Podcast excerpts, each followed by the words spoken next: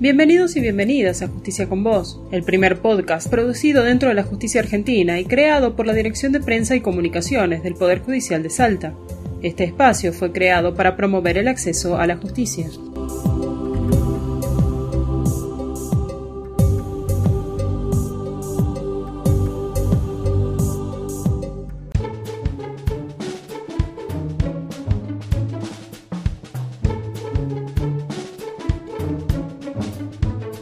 Hola, soy la doctora Victoria Ambrosini. Me encuentro a cargo del juzgado de concursos, quiebras y sociedades de segunda nominación del Distrito Judicial del Centro de la provincia de Salta. El fuero concursal, o de quiebras como se le llama, fue creado por la ley 7156 en noviembre del año 2001.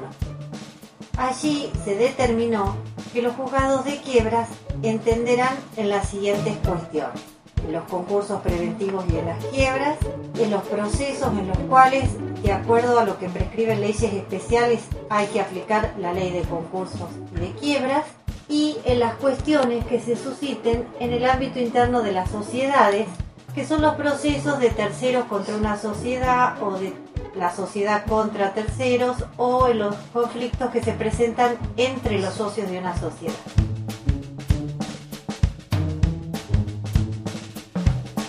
Comenzando por el concurso preventivo, podemos charlar de qué es un concurso preventivo. El concurso preventivo es un proceso que tiene por objeto prevenir y evitar la quiebra del deudor que lo pide, protegiendo no solo a la persona del deudor, sino también a los acreedores, teniendo en cuenta el interés público y la paz social. Este concurso preventivo pueden solicitarlo todas las personas humanas como las personas jurídicas que son las sociedades. Mediante este proceso se intentará, utilizando los mecanismos previstos por la ley de quiebras, posibilitar al deudor formalizar un acuerdo con sus acreedores. Se trata de un proceso especial con que cuenta una persona que se encuentra frente a una situación insolvencia patrimonial o se le puede decir una crisis financiera terminal o aguda que la ley le llama cesación de pagos y le da la posibilidad de resultar con éxito su proceso, evitar que le declaren la quiebra. Durante este concurso preventivo, el deudor conserva la administración de sus bienes bajo la vigilancia del síndico, debiendo solicitar autorización al juez para efectuar determinados actos. Por ejemplo, tiene que pedirle autorización al juez para vender alguno de sus bienes, pedirle autorización al juez para salir del país, entre otros efectos patrimoniales y personales. Tampoco se podrán iniciar nuevos juicios contra el deudor cuya causa, origen o título sea anterior a la presentación de ese concurso preventivo. Este proceso concluye con una propuesta de acuerdo que deberá ser aprobada por una mayoría especial y legal por parte de los acreedores. Vencido ese plazo, dispuesto por el juez, sin que el deudor haya alcanzado esas mayorías, se le debe declarar la quiebra. O bien, si alcanzó las mayorías pero no cumple con el acuerdo al que se comprometió, también se le declara la quiebra, en este caso indirecta, por incumplimiento de ese acuerdo. Asimismo, y cuando desde el inicio el deudor advierta que su situación económica es irreversible y que no tiene posibilidades de llegar en un futuro a un acuerdo con sus acreedores, puede solicitar directamente se le declare su propia quiebra. Ahora bien, ¿qué es la quiebra a diferencia del concurso preventivo? La quiebra se produce cuando una persona física o jurídica debido a su estado de crisis patrimonial, se encuentra la necesidad de cesar su actividad económica en forma permanente por no tener la posibilidad de intentar el remedio del concurso preventivo o por haber fracasado el mismo. Se trata de un proceso liquidativo donde el deudor queda desapoderado de todos sus bienes, es decir, sus bienes le son quitados, podríamos decir, o los pone a disposición del juez de la quiebra, quien con la colaboración de un síndico los rematará para repartir o distribuir, como dice la ley, los fondos obtenidos en base a un orden de privilegios previstos por la ley y de esa forma pagarle a los acreedores.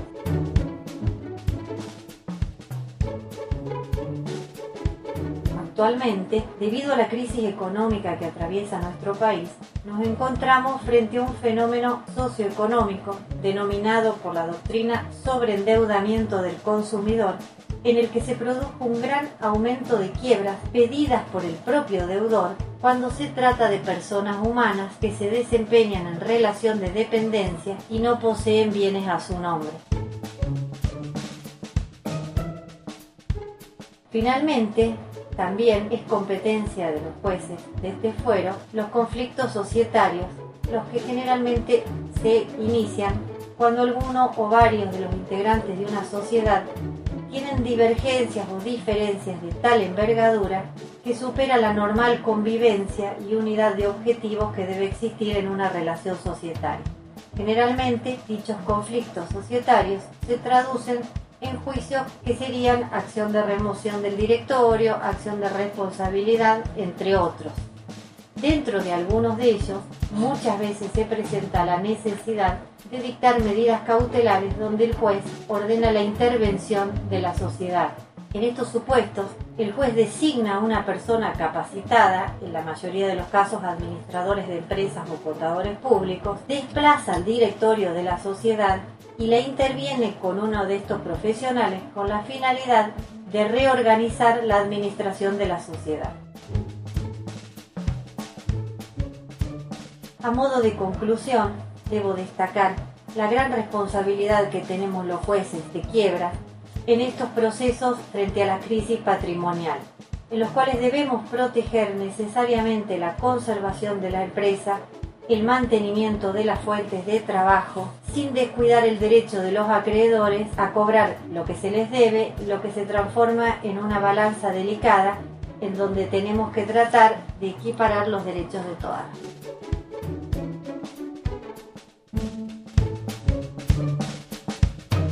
Glosario. Las palabras del día son quiebra.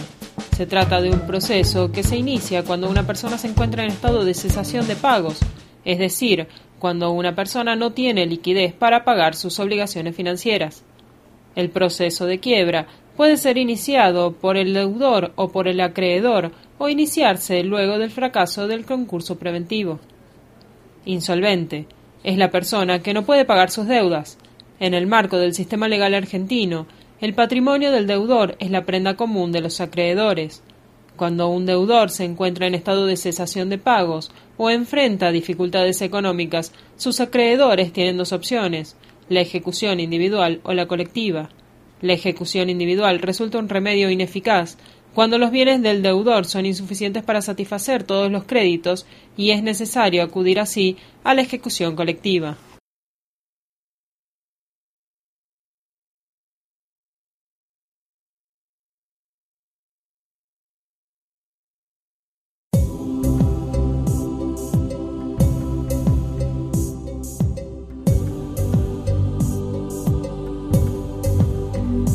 Justicia con Vos es un podcast producido en la Dirección de Prensa y Comunicaciones del Poder Judicial de Salta. Seguimos en nuestras redes sociales.